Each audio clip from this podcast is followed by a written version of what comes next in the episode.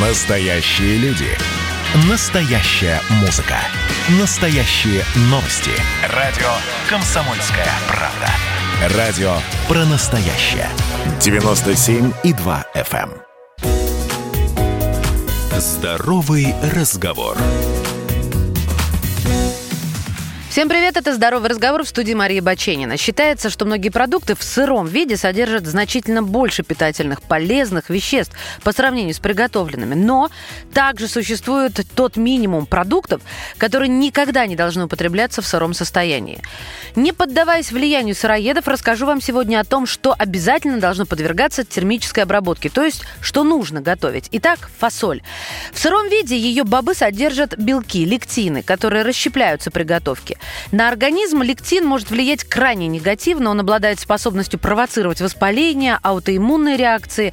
Особенно эти вещества опасны для людей, которые имеют нарушение щитовидной железы, артрит, диабет, болезни сердца, цистит, лишний вес. Избавить продукт от потенциально токсичных компонентов можно абсолютно традиционным способом. Замочить фасоль на несколько часов в холодной воде и поварить ее хотя бы полчаса. Есть у многих привычка, вроде бы свежие, только что купленные сосиски освободить от пленки и съесть. Никогда, никогда не употребляйте в сыром виде сосиски и сардельки из магазина. Эти мясопродукты могут наградить вас паразитами. Также плохо приготовленная свинина может оказаться источником паразитов. И это очень, скажу вам, серьезно. Простите за испуг, но бывали даже смертельные случаи. Баклажаны или синенькие. В сыром виде это очень сильный аллерген. Кроме того, продукт содержит солонин, а это уже токсин, который также появляется в позеленевшей картошке. Ее-то мы не едим, вот и баклажаны тоже готовьте.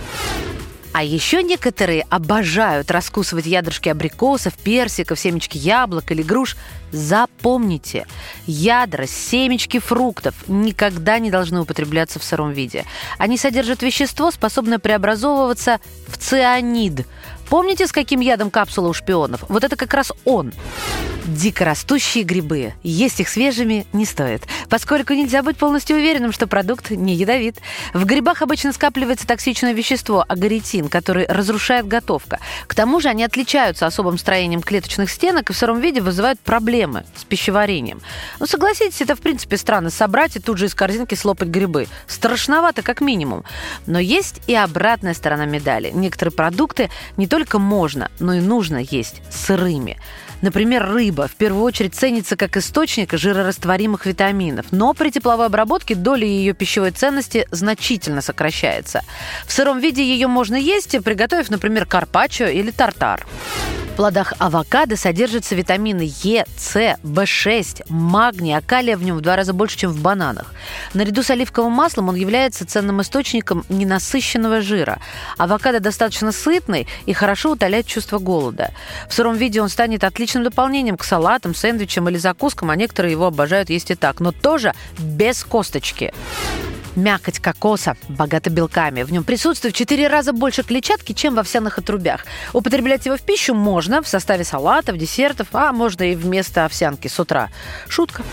Ростки пшеницы. Погодите, не отключайтесь, мужчины. На самом деле это действительно уникальное, очищающее, омолаживающее природное средство с высокой концентрацией аминокислот, витаминов, минералов, энзимов и антиоксидантов. Помимо этого всего в составе растения есть вещество, обладающее антираковыми свойствами. А вырастить ее в горшке на подоконнике не только просто, но и красиво. Берегите себя.